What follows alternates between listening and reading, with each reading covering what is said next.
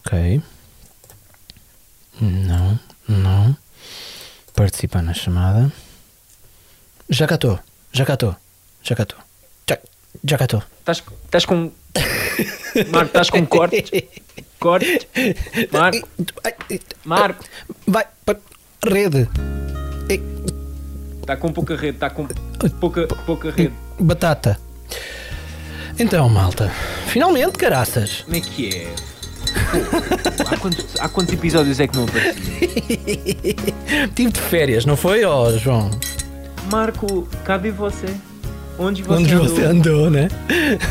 Sentimos sua falta.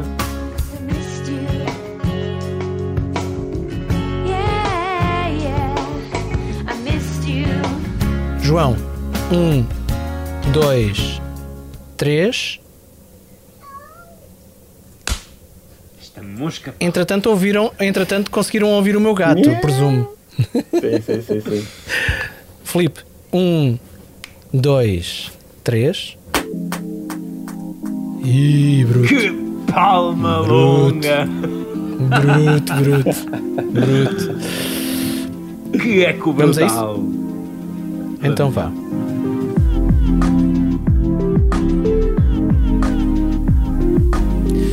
Três, dois, um. Globalistas. Oh meu Deus.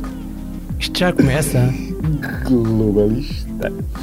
Eu ia todo lançado e depois olhei para o Filipe e ele começou ali a sorrir e eu pá, não vou conseguir. Respirei fundo e foi- ia conseguir, mas não. As minhas esperanças de que a minha ausência vos tinha melhorado foi- ficaram goradas completamente agora. Vamos lá, vamos lá, vamos lá. 3, 2. Epá, dê-me só um segundo. Eu estava-te a dar 3 segundos, aliás, estava a contá-los. Agora mais um segundo. Vou fechar os olhos, vou fechar os olhos. Então queres mais um segundo? É isso? Reparem, reparem como eu dou mais um segundo. 4, 3, 2, 1. Globalistas. Sejam bem-vindos. Mais uma edição deste podcast premiado. Marco António, está tudo bem contigo? Ou- Pronto, já. Já. Peço Já passou. Já passou, já passou. Já passou. Já passou, já passou. O produtor só tem é que fazer acontecer, mais nada. Precisas de mais férias, Marco? Mais férias? Dei-vos férias a vocês. Andou Pois desaparecido. foi, Marco. andou desaparecido, andou em ilhas de edição. Sentimos sua falta, Marco. Vá. Ah, estavas nas férias numa Ficámos- ilha. Estava, estava. Oi, estava numa, numa ilha de Ficámos, edição. ficámos um pouco ressentidos, um pouco ressentidos com esse. Não sei, com esse afastamento, com essa Chama-se distância. chama-se distanciamento social. E está em muito em voga. Hum, Isso não, não sei se se aplica, dado que este programa é gravado à distância. Mas pronto, fica notado e fica a tua, fica a tua desculpa e, e o tribunal decidirá. Decidirá o que fazer com ela. Filipe Catano, bons olhos o vejam. Tenho ideia que estava Relógio. na, mesma, tá na mesma sala que da semana passada. Estou exatamente, exatamente na mesma sala, sim. Aqui uma chamada ilha. Dormiste aí? Dormi. Fiquei a semana toda aqui. É uma nova experiência social. Depois vê-se ali as camisas e tal ali penduradas a secar. Bem, meus amigos, vamos dar início a isto. Já chega. Temos também de ser sérios de vez em quando. Estamos a gravar a uma quarta-feira, o nosso dia, ao início da tarde, 16 de dezembro. Natal está aí, meus amigos. Estamos aqui a sentir a quadra, não é verdade? Sem mais demoras, o tema da semana: um conflito esquecido. Morocco and Israel are to normalize ties in a US brokered deal. In exchange, the US has recognized Morocco's sovereignty over the disputed Western Sahara region. It's the fourth Arab country to agree to diplomatic relations with Israel. President Trump announced the deal on Twitter. De saída da Casa Branca, Donald Trump reconheceu a soberania de Marrocos sobre o Saara Ocidental. E porquê é que isto importa? Porque os Estados Unidos passam a ser os únicos ocidentais a fazer isso mesmo. Há décadas que Marrocos procura esse reconhecimento, mas todos os presidentes americanos desde então seguiram as diretivas das Nações Unidas. Desde 91 que existe um cessar-fogo para o Saara Ocidental entre os marroquinos e os independentistas da Frente Polisário, um grupo apoiado pela Argélia. Esse acordo previa um referendo para a autodeterminação, agora claramente descartado pela América. A moeda em troca, o pleno estabelecimento de relações diplomáticas com Israel. Marrocos é agora o quarto país árabe a normalizar relações com os israelitas sob a mediação da atual administração. Filipe Caetano, este é mais um presente de despedida envenenado de Donald Trump? Uma espécie disso. Ahm, eh, Porquê que, foi- porquê que é importante eh, falarmos desta, desta questão? Mais para além da, eh, deste, deste tal presente, como dizias, envenenado, eh, que Donald Trump deixa ao novo presidente. Ahm, porque hum, aqui o que está no centro de, de- de todas as atenções eh, para Donald Trump é, é a questão israelita. Uh, se falamos no conflito israelo-árabe, uh, que é muito centrado uh, no conflito israelo-palestiniano, uh, e aqui há uma série de novas uh, alianças que se vão criando uh, pelo Estado de Israel com a ajuda de Donald Trump, da presidência, e já a propósito uh, de Jared Kushner, que, que está na- por estas horas também em Israel para, para assinar esse acordo bilateral de normalização de relações entre, entre Israel e Marrocos. E dizias bem que, que, que é o quarto país, porque eh, depois, de, depois de ter alcançado também eh, uma normalização de relações com os Emirados Árabes Unidos, com, o Bahrein e também com o Sudão, o que, o que deixou o regime do Sudão eh, muito, muito satisfeito, não é? Porque conseguiu encontrar aqui uma ponte eh, para a comunidade internacional, não é pelas melhores razões. Porque, de facto, eh, o conflito no Saara Ocidental é daqueles dos conflitos mais esquecidos eh, da atualidade. É um conflito que fica muito perto, é o conflito mais próximo que existe de Portugal, eh, por exemplo. Eh, eh, o Saara Ocidental é preciso dizer que fica no sul de Marrocos. Uma grande parte eh, do território marroquino é, é ocupado por Marrocos depois de ter sido, durante muitos anos, uma colónia espanhola e que, e que Espanha entregou a Marrocos em, eh, nos anos 70 e, e- e que tem vindo até agora eh, a ser eh, alvo de uma, de uma divisão na comunidade internacional, até que levou a uma hum, eh, operação de paz eh, eh, por parte das Nações Unidas naquele território, que está instalada desde, desde, este, desde esse momento Ahm, ah, desde, afinal, de- desde os anos 80, ah, que existe uma missão de paz da ONU no local para garantir uma, uma transição pacífica e para até a instalação de um referendo, para a realização um referendo que nunca existiu. Ahm, e, e- e nos últimos eh, tempos eh, tem havido um silêncio sobre, sobre, sobre este conflito ah, e até um recrudescimento. Ahm, o que é certo é que ahm, há uma opressão por parte do, do, governo do, do Estado de Marrocos contra este povo, que é o, que é o, que é o povo saharaui, eh, que são cerca de 500, 500 mil pessoas que, que ocupam aquele território. É um, é um, terri- é um território ahm, muito desértico. ah, este, é este povo é, é, é por isso mesmo, por, esse- por várias razões, um povo esquecido ah, e que, pelos vistos, eh, está a ser eh, também ah, usar, a ser usado como uma arma de, de diplomática para, para um propósito que é o propósito apenas de agradar ao Estado de Israel no, no pretenso aproximar de relações entre o, entre o Estado de Israel e algumas nações árabes, neste caso. Estão a ser usados como peões e, no fundo, é Donald Trump a mexer em questões de autodeterminação mais uma vez, com decisões polémicas, eh, tal como aconteceu, eh, a dada altura, nesta administração, com eh, o reconhecimento de Jerusalém como a capital de, de Israel.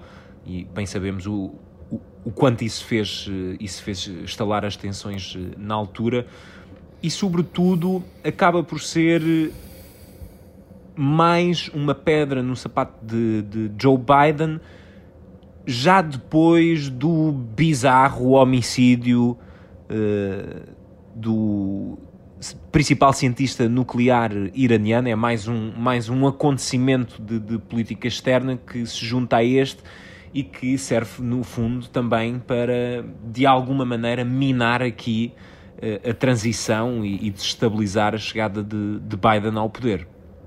Sim, exatamente. É preciso dizer que, que é todo, toda, toda esta dinâmica da, hum, protagonizada pela, pela administração Trump no que diz respeito à, à diplomacia uh, internacional, uh, pode cair uh, a partir do momento em que, um, em que, Joe Biden entra na Casa Branca. E, não sei o que é que vai acontecer em relação à, à, estratégia para o Médio Oriente.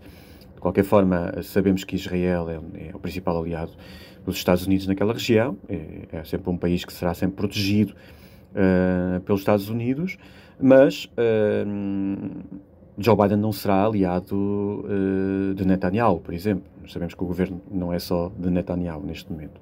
E, mas a aproximação a Israel levará a que uh, seja difícil de rasgar essas, essas conquistas, no fundo, consideradas conquistas por parte de Israel, não é? Quer dizer, é muito difícil recuar, não é? Aqui não é só a palavra dada da América com. Uh a Marrocos. Aqui o, o, grande decisor é que implica precisamente Israel. E aí recuar já é um passo muito mais espinhoso e difícil. É, é, é em relação a duas dimensões, não é? Em relação a, Israel e às conquistas consideradas conquistas pelo Estado de Israel, nomeadamente o reconhecimento de Jerusalém, eh, isso eh, será muito difícil de reverter muito, muito difícil. Eu acho que é praticamente impossível, a não ser que haja uma, uma discussão alargada uh, dentro, de, de, dentro de, do próprio país, Israel, que, que, que, liberta essa pressão por parte dos Estados Unidos.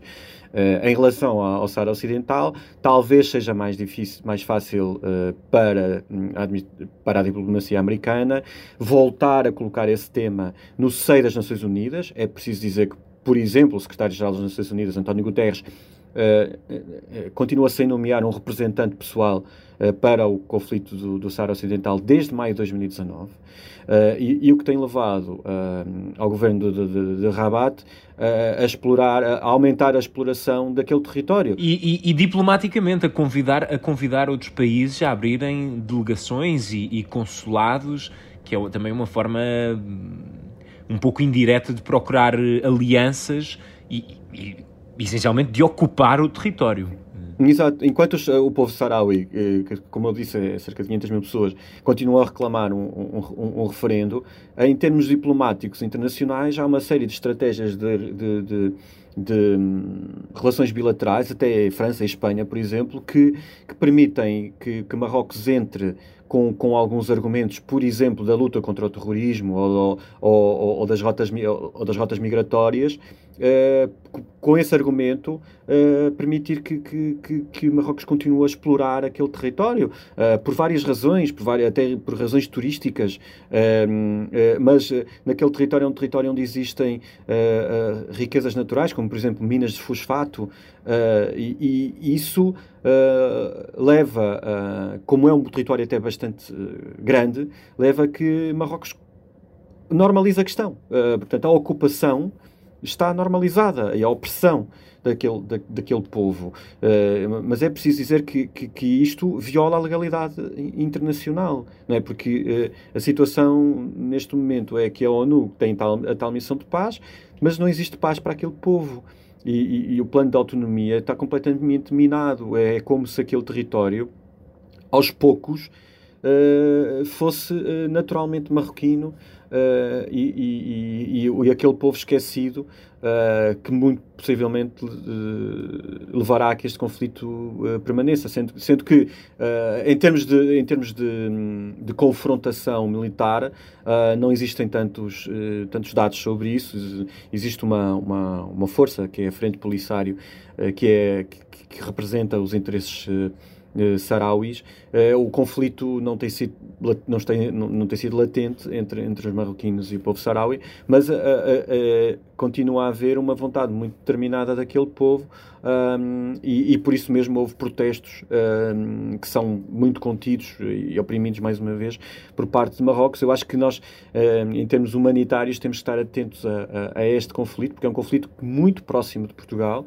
uh, e muito, na, que fica às portas da Europa, apesar de, de, estar em África, e é uma violação dos direitos humanos que está uh, por parte de um, de um, de um, uh, de um Estado, de um Estado que, que, que se manifesta como mais aberto entre os, entre os Estados uh, árabes. É mais uma concessão, é, é, aliás eh, uma moeda de troca na concessão a Marrocos para dar um abraço a Israel. Fica concluído o nosso tema da semana. Vamos até às embirrações e distinções. Esta semana, nas embirrações, um homicídio no aeroporto. Filipe Caetano, nós temos, por norma, desde a fundação deste podcast, raramente discutir política nacional, mas a verdade é que este tema é imperativo e sentimos-nos na obrigação de o trazer porque está em causa também, de algum modo, a imagem externa de Portugal. Está nas notícias, eh, é um tema que regressou a agenda mediática nestes últimos, nestes últimos dias, nesta última semana, o homicídio de um cidadão ucraniano nas instalações do CEF no aeroporto de Lisboa. Um homicídio violentíssimo e isso está descrito no relatório da Inspeção Geral da Administração Interna, que fiscaliza o comportamento das polícias, as agressões por parte de inspectores do serviço foram óbvias. Também basta ler a autópsia, que é clara naquilo que revela. Cresceu uma enorme pressão política sobre o ministro da Administração Interna, que decidiu, ao fim de nove meses de se conhecer os factos, ehm, finalmente conceder uma indenização à viúva da vítima e à família da vítima. Só nove meses depois é que também houve um telefonema, digamos assim, uma, uma mensagem de condolências para a família. E é um caso complicado porque, de facto, mete em xeque a forma como Portugal acolhe cidadãos estrangeiros. E aqui o contexto é importante porque é naturalmente um, um episódio singular um, naquilo que nos é descrito e naquilo que conhecemos, mas a verdade é que estas instalações e os procedimentos já tinham sido alvo de queixas e não é só o caso de serem os outros a dizer, também somos nós. Há queixas de organizações humanitárias internacionais e há queixas da própria provedora de justiça. Portanto, há um problema que é preciso investigar e que, Filipe, coloca em causa a nossa imagem externa, de certa forma. Sim, não é hábito nós falarmos de assuntos nacionais, eh, mas acho que devemos falar e denunciar sempre que há situações injustas uh, ou que nos chocam ou que merecem uma análise uh, que se insira até em termos internacionais e há aqui alguns uh, paralelismos em relação ao comportamento de outras polícias a nível internacional. Nós ficámos muito indignados neste ano com imagens que vimos de brutalidade policial vindas dos Estados Unidos. questões de racismo, George Floyd, enfim que levou a protestos por parte de muitos americanos contra esse, uh, essa forma de, de, lidar por parte de, das autoridades. Uh, e por isso não podemos deixar, se ficarmos indignados com essas imagens, não podemos deixar de ficar indignados com aquilo que sabemos uh, em relação a Portugal, apesar de não existirem essas imagens. Um, não sei se vai algum dia haver essas imagens ou não. Nem sei se naquela sala onde estava o Ior Omeniuk, uh, que essa pessoa tem um nome, um, se havia videovigilância ou não. Uh, o que é certo é que uh, o inquérito existe, uh, já vários elementos do CEF foram suspensos, tais inspectores envolvidos na morte deste ucraniano, um, e há um, um falhanço do Estado como desrespeito pelos direitos humanos. Nós não nos cansamos de falar aqui. E em assumir, e em assumir alguma humanidade, independentemente daquilo que são. Uh, daquilo que será o, o processo em tribunal, as, já há conclusões óbvias sobre aquilo que aconteceu naquela sala e era um mínimo, um mínimo dos mínimos, o Estado ter humanidade para chegar à família desta vítima, nem que fosse pagar a trasladação do corpo, que viemos nós a saber, também foi a viúva que pagou. Sim, isso, isso, mostra, isso mostra a frieza do Estado em relação a uma série de assuntos, uh, que não são só estes. Há a frieza do Estado em muitos assuntos.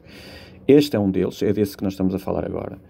Um, e, e desculpa, Filipe, deixa-me só, deixa só, deixa só interromper, porque, e, e, e, e toque neste ponto porque é, choca-me um pouco, lá está, essa falta de assunção de, de, responsabilidades e, sobretudo, o Estado sentir, ter, ter algum, algum grau de humanidade e, a contrastar com aquelas declarações do Ministro da Administração Interna, quais em jeito de, de desafio ele contra o mundo e a dizer um, bem-vindos ao combate pela defesa dos direitos humanos, que eu achei de uma falta de tom uh, inqualificável.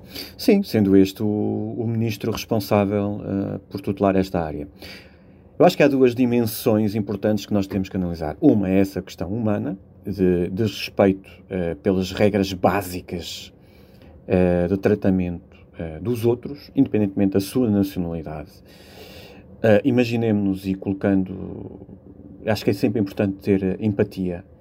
E se nós tivermos colocar-nos na pele da família deste homem, na mulher, na sua esposa eh, que falou, um, coloquemos-nos na, na, pele dessa pessoa e, de, e, imaginemos que isto é com o nosso familiar. Uh, não sabemos a razão que levou a, a este comportamento mais uh, violento por parte dos agentes, que também são pessoas. A sensação de impunidade que passa. Uh, é tudo é possível para maniatar o outro. Uh, um ser humano. E humilhar. E humilhar. humilhar e matá-lo. Uh, não, não é. Nós, nós eh, vou recuando. Uh, imaginemos tortura. A tortura é nós, sei lá, recuando aquelas imagens da Abu Ghraib. Uh, o, que, o que, que outros seres humanos fizeram e tortura é... assumida pela diretora, pela diretora nacional do Serviço de Estrangeiros e Fronteiras. Assumiu publicamente que houve tortura. Como é que há comportamentos de pessoas em Estados democráticos que são comportamentos antidemocráticos e, e de, de, desrespeito pelo, pelo ser humano? Eu falo nesta questão aqui de Portugal, falo, na, por exemplo, nas, nas torturas nas prisões de Abu Ghraib durante a guerra. Uh, ou falo, por exemplo, num, num, caso similar que nós também trouxemos a lume, uh, que aconteceu no, no, aeroporto de Charleroi, onde aí houve imagens mesmo de, de, de, do tratamento das, da polícia, a polícia aeroportuária, uh, que é o correspondente ao CEF um, na Bélgica, que, que, mataram um cidadão eslovaco também por causa da maltracação com, ou, ou de, um, de, de, um, desentendimento com, com, com uma hospedeira de bordo. Uh, e, quer dizer, fizeram tudo para manter aquele homem até que o mataram. Um, estamos a falar de Estados democráticos, ok? Uh, em que felizmente a, a, parte, e é outra dimensão, a parte é, é a denúncia. E no caso do, do Ior uh, Omeniuk, essa denúncia veio dos dos meios de comunicação social e a pressão que existiu foi por parte dos meios de comunicação social. E por isso é que nós, nós não temos que dizer que bater no peito, mas nós jornalistas, não é isso. Mas é que o Estado Democrático tem esta componente, que é de denúncia, de, de, de, de, ir até às últimas consequências para não tolerar este tipo de comportamento uh, feito uh, pelas autoridades do Estado, que representam o Estado e que devem segurar os valores do Estado. E nós não podemos tolerar que exista uma uh, polícia, neste caso, Serviços de Fronteiras, que até pode acabar, mas que será substituído por outra qualquer. Acho que a questão tem que ir muito para além disso. Tem a ver com os valores do Estado, independentemente de ser a PSP, a GNR, a PJ ou o CEF. São pessoas e sem valores. Isto está instalado no Estado. E, e- eu, sinceramente, não sei. Não, não, não, não sou, não sou ahm, especialista na área da, da- da- segurança nacional.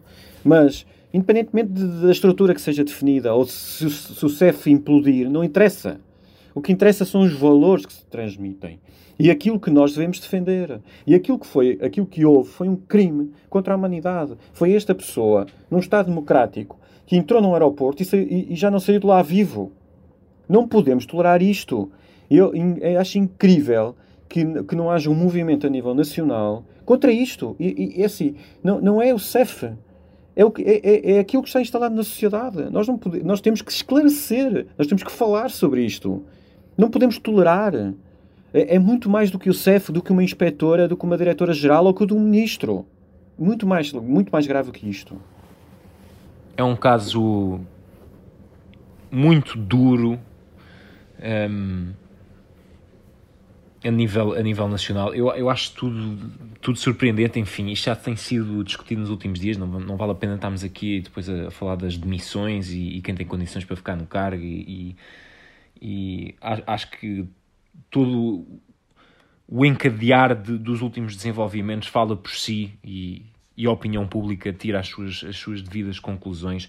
Eu- eu- há uma nota nesta discussão sobre o, haver um problema, existir um problema e saber que há um problema. Há aqui dois dados que eu, que eu que eu acho que são reveladores. Um é a tal remodelação que, que existiu neste, neste, nestas instalações. Um, com a instalação do botão de pânico, que para mim é um assumir de que há de que há um comportamento violento, portanto acho que é, é, é o Estado assumir o Estado assumir que pode haver um, um comportamento violento e acho isso absolutamente trágico e inaceitável, como tu disseste, num Estado de Direito.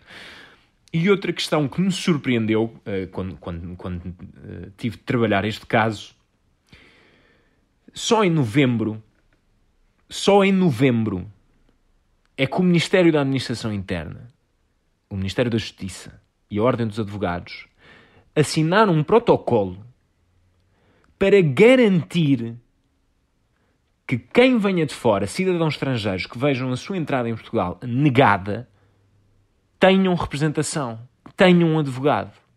E eu não consigo compreender como é que em 2020 aquilo que me parecia uma coisa óbvia de um Estado de Direito não estar implementada. Eu posso estar a ver as coisas mal aqui, mas foi outro dado eh, que me chocou um pouco e que é o Estado a assumir que estamos um bocadinho atrasados. Encerramos aqui esta discussão, Filipe. Passamos para a nossa distinção da semana. I will now announce the, announce the tally of the vote for the office of President of the United States. For Joseph R. Biden of Delaware, a Democrat, ayes 55, noes zero. A sentença final, a sentença finalíssima nos Estados Unidos da América. Eu já perdi a conta eh, quantas vezes é que Joe Biden foi declarado eh, presidente dos Estados Unidos, mas esta interessa, que é o reconhecimento formal do colégio eleitoral de que Joe Biden ganhou as eleições. E aqui a nossa distinção é para o funcionamento das instituições democráticas na América tão massacradas e tão afetadas e, e postas em questão nos últimos anos de Donald Trump. É isso. Eh, a distinção das instituições eh, americanas, nós nunca nos cansámos de falar nisso, ahm, de toda essa discussão, desde, desde, desde a eleição e desde todo, tudo, tudo os protestos por parte de Donald Trump. Que dissemos que Donald Trump tem legitimidade de ir a. De, de- de- adotar os expedientes todos que quiser, de recorrer aos tribunais estaduais, federais, tem, há um prazo para isso. Ah, enquanto isso, outros prazos decorrem. Ah, e um prazo importante era aquele que nós definimos desde, desde, a sua desde a eleição de Joe Biden, que era a votação do colégio eleitoral. Ah, e aquilo que aconteceu foi ah, que não houve nenhuma rebelião estadual, portanto, cada Estado tinha, tem os seus grandes eleitores que votam ah, consoante os resultados das eleições e confirmaram. Uh, Joe Biden conseguiu os tais 306 um, votos no colégio eleitoral contra Donald Trump 232, precisamente o, uh, o resultado uh, alcançado por Donald Trump há quatro anos. E, e Donald Trump viu uh, mais uma derrota depois de todas as derrotas que tem assumido um, nos tais processos que tem, que tem colocado em várias, em várias instâncias, tem derrotado sempre. na Geórgia, por exemplo, Uh, houve três recontagens de votos. O, o, resultado foi certificado várias vezes, num estado onde o governador é, é, é, é republicano. Um, e, entretanto, o líder, o líder, a segunda a figura mais importante do Partido Republicano, Mitch McConnell, também já veio dar os parabéns uh, a Joe Biden. Outras figuras a nível internacional, até Vladimir Putin, já veio dar os parabéns a Joe Biden. Uh, só Donald Trump vai continuar em negação, suspeito eu, até às eleições na Geórgia, para, para o Senado.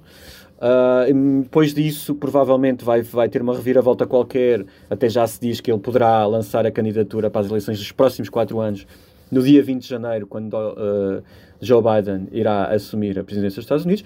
E, uh, tal como, eu, como nós tínhamos dito desde o início, as instituições nos Estados Unidos funcionam e estão a demonstrar, apesar do maior ataque feito uh, na história uh, à resistência do processo democrático nos Estados Unidos, feito pelo presidente incumbente de uma forma organizada, metódica, um, usando o aparelho do Estado, usando o partido, de todas as formas efetivos. Donald Trump foi derrotado e tem sido derrotado em todas as instâncias para as quais tem recorrido. E por isso é preciso dizer que Joe Biden continua o seu, o seu caminho. Teve um discurso muito duro uh, quando foi com, uh, garantida a sua vitória. Todos os Estados votaram no colégio eleitoral, a dizer que acabou a brincadeira, basicamente.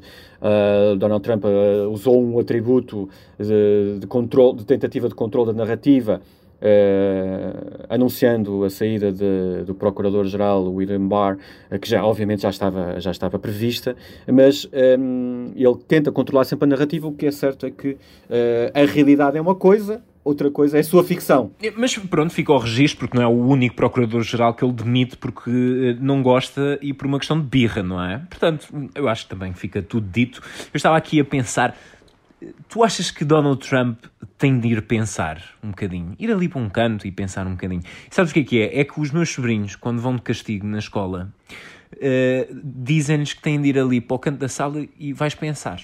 Agora vais pensar. Pronto, e é um eu bocado diria, eu acho que sim, um momento de alusão que eu encontro para Donald Trump, que é para sim. vais ali para um canto e vais pensar, mas de preferência sem o telemóvel para que, que é para não conseguires ir ao Twitter. Acho que era uma, uma mais-valia para o mundo. Mas ele vai fazer isso tranquilamente, vai para Mar-a-Lago jogar o seu golfezinho e vai pensar, sem problema. Mas vai continuar no Twitter, isso, isso é impossível. Ele continua a pensar, pronto.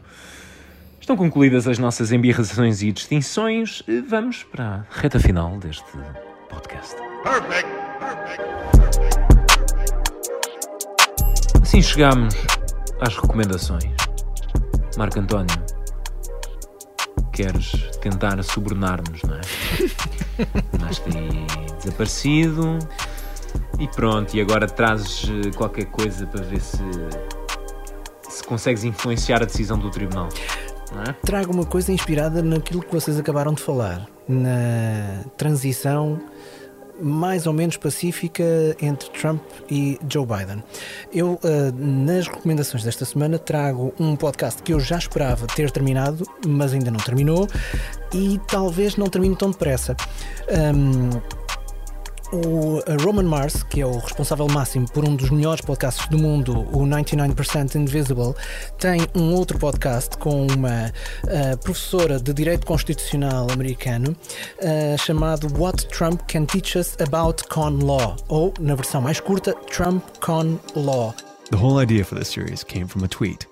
It was by Elizabeth Joe. She's a professor at the UC Davis School of Law, and I know her personally because our kids go to the same elementary school. Elizabeth's tweet read, and I'm paraphrasing a little bit so it sounds better when I read it out loud. Teaching constitutional law in 2017 means glancing at Twitter every five minutes before class. First, I laughed, then I retweeted it, and then I wondered, what does that mean exactly? I mean, I kind of have an idea what constitutional law is. It's a class that's sometimes called the structural aspect of the Constitution. That is the aforementioned law professor, Elizabeth Joe. It's a class I love teaching a lot. I admit that not every student loves it, and I can see why.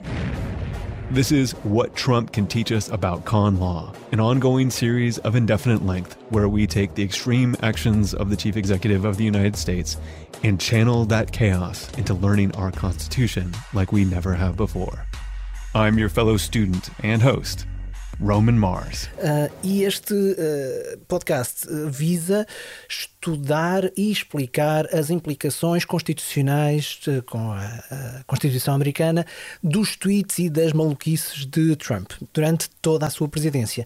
E eu esperava que, depois das eleições, já tivesse terminado este podcast. Mas não, porquê? Porque mal aconteceram as eleições, começaram os, uh, os challenges uh, uh, jurídicos para tentar uh, alterar o resultado das eleições e agora põe-se a hipótese do que é que acontece a partir ou até 20 de janeiro ou a partir de 20 de janeiro. Imaginem se ele se recandidata no dia 20 de janeiro para tirar um, o protagonismo a Joe Biden. Era uma coisa que não, não, me, não me espantaria.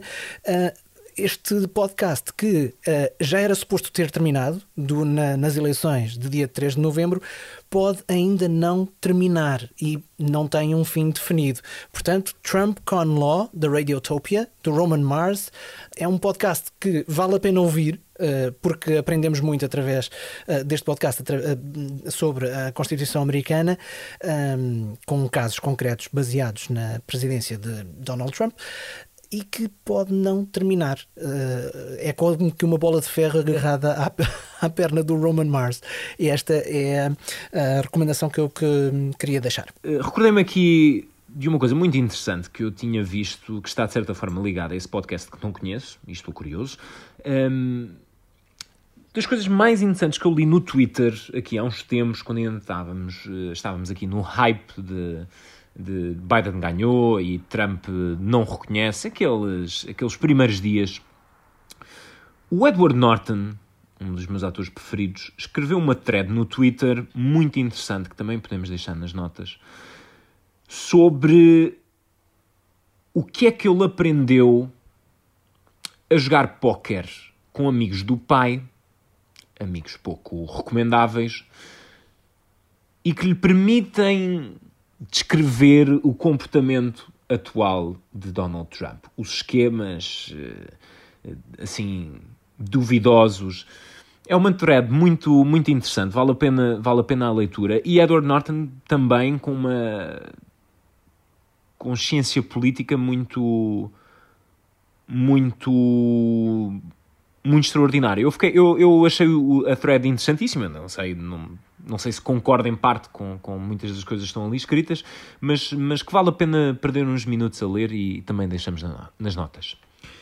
Marco, posto isto, estamos de regresso ao contacto com os nossos ouvintes, desde já um mea-culpa aos nossos ouvintes, quer dizer, temos... Não é tu, é mea, porque não, não, o telemóvel anda desligado e não encontramos o carregador certo para, para, para carregá-lo e para ele ligar outra vez. Andamos aqui meio desorientados. Temos uma mensagem uh, muito engraçada de um ouvinte que uh, encaixa perfeitamente nesta parte porque é uma recomendação. Uh, e eu, sem mais demoras, vou já colocar a mensagem à vossa consideração. Bom dia. Um, gostava de deixar um forte abraço aos três, em especial ao meu irmão, João. eu não sei se já foi recomendado aqui no vosso programa, que eu tento acompanhar todas as semanas o programa, mas a verdade é que já falhei alguns episódios. Um filme que vi a semana passada no Netflix que se chama Down the House. If I was a rational person, I would have dropped out of this race a long time ago. Crowley hasn't had a primary challenger in 14 years. He's taken $3 million per cycle. He's going to tell me I'm small, that I'm young, that I'm inexperienced. Foca sobretudo sobre eh, o Cássio Cortez. My mom cleaned houses growing up. I never really saw myself going into politics. Americans aren't asking for a lot. They're just asking for politicians to help them get by. I can do this. I know you can. You have to be fearless, or they're gonna come after you. Nobody owns you yet. No matter what the outcome, it will never be the same. We're gonna fight for each other. Some of us have got to get through. It's about the whole movement. For one of us to make it through, a hundred of us have to try.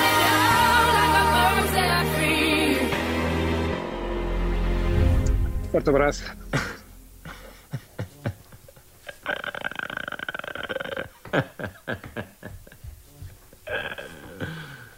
Com esta, com esta me entalaram. um ouvinte dedicado e, e atento, não é?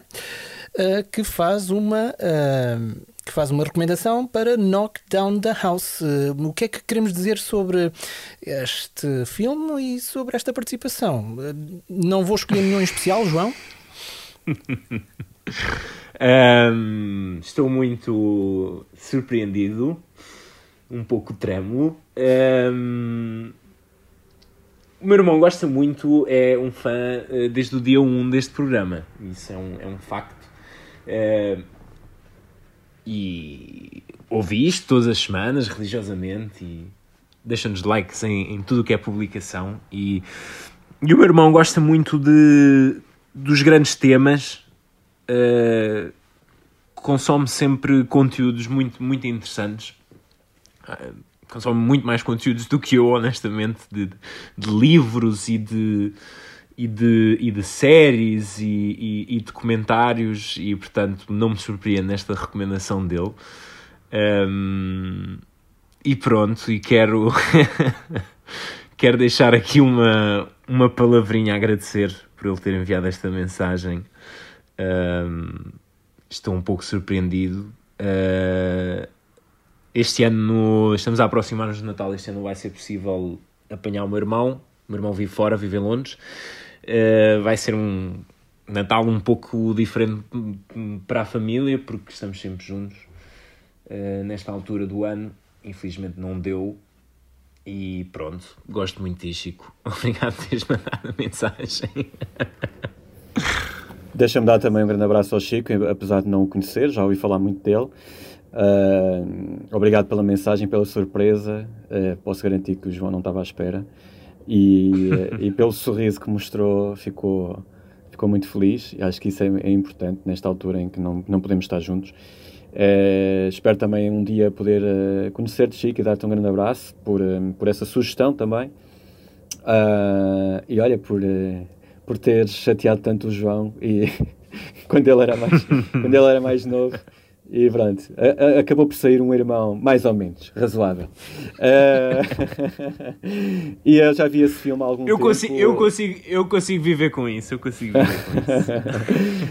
uh, já vi esse filme há algum tempo, também sublinhei a sugestão, uh, não é só sobre a Ocasio-Cortez, mas sobre as as novas deputadas, no fundo, uh, e a nova vaga uh, no, na Câmara dos Representantes, uh, também, também sugiro, é uma, excelente, é uma excelente sugestão. Só uma última nota, antes de mais, um abraço ao Chico, naturalmente. Percebem porque é que eu não gosto de não estar nas gravações? É que esta mensagem uh, chegou no dia 27 de novembro. Como sabem, eu gosto de, uh, logo que se justifica, uh, lançar mensagens fortes e boas e, e agradáveis. eu gosto de fazê-lo logo e, não, e esta mensagem esteve aqui guardadinha para, para, para, para este momento umas boas semanas. E atenção, nota para o Chico que manteve segredo, uh, não falou, uh, e isso foi possível, uh, foi assim possível surpreender o João. Portanto, isto aqui é um belíssimo e momento não é podcast. fácil, não é fácil, não é fácil, não é, eu não sou, não é fácil surpreender-me. mas estou muito, estou muito surpreendido, honestamente. e e pronto, e, e, é mais é uma mensagem do meu irmão e é, e é sempre uma, uma fonte de apoio, obviamente, desde, desde sempre, desde o início, em qualquer projeto meu. Eh, eu costumo dizer que o meu irmão é a pessoa mais generosa que eu conheço, mas mais generosa que eu conheço. E, e pronto, e se, se algum dia conseguir ter eh, ambicionar metade dessa generosidade, eu, eu dou-me por feliz. É isto. Esta mensagem chegou pelo nosso número 911-819-665. O Chico teve que marcar o 351, mais 351, 911-819-665. Atenção, façam como o Chico. Mensagens à volta dos 30 segundos. Temos recebido algumas mensagens até aos 3 minutos e nós não conseguimos passar essas mensagens, temos imensa pena. Mensagens por volta dos 30 segundos são o ideal. 911-819-665, se como o Chico está fora de Portugal, mais 351-911-819-665. Ora, muito bem, posto isto, com um momento aqui familiar, como é este programa, daqui a umas semanas ainda recebo uma mensagem do meu pai neste programa. Bem, vamos à sugestão final para encerrar. para encerrar este podcast da melhor forma possível e como nós gostamos, Filipe Caetano. E uma série precisamente sobre Israel. Sim, de forma circular. Voltamos a Israel. Uh, acabei de ver uma, uma série que já tinha, já tinha uma expectativa já desde novembro, que ela saiu em novembro, mas só acabei de ver agora. Uh, são 10 episódios, está disponível na HBO, uh, que se chama Valley of Tears. Um, e é inspirada no, no conflito, num dos conflitos mais importantes de Israel. De 1973, a chamada Guerra do Yom, Yom Kippur. Foi quando houve uma ação concertada da Síria e do Egito para, hum, para combater Israel, e, através do, do- de vários locais eh, que tinham, consideravam aquelas nações, hum, sido ocupadas por, eh, por Israel eh, numa guerra anterior. Um, e que demonstra, hum, obviamente, a, a visão de Israel, isto é, isto é produzido, é uma produção israelita, com apoio da HBO, ah, mas que, que mostra, mais uma, mais uma vez, eu não me canso de dizer aqui, quão terrível a guerra pode ser e, e como, e como a vida se perde ah, por momentos ah, fugazes. Ah, e aqui Israel tem esta componente da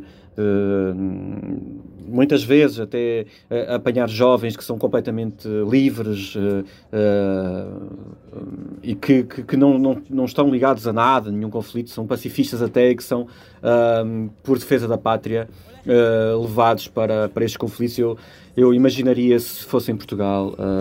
Qualquer jovem agora que, não, que, está, que é completamente contra, contra a guerra e é pacifista, eh, ver-se obrigado a entrar num, num, num tanque ah, e a ter de pôr obuses ah, e operar aquilo e ter um inimigo do outro lado, ah, que muitas vezes é um inimigo também é forçado a este tipo de, de, de- de conflitos e que não tem uma agenda própria a não ser algo, algo ditado por, por, por alguém, por- pelo Estado, no fundo, ou então pela defesa da pátria.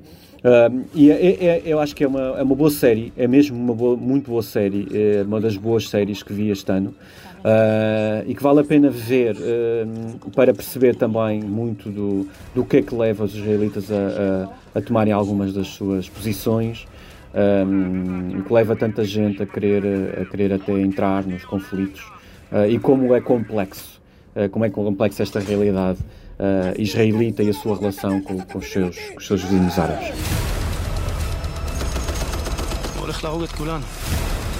תגיד לי, מה אתה רוצה להיות עריק? אה, כן, אני רוצה להיות עריק.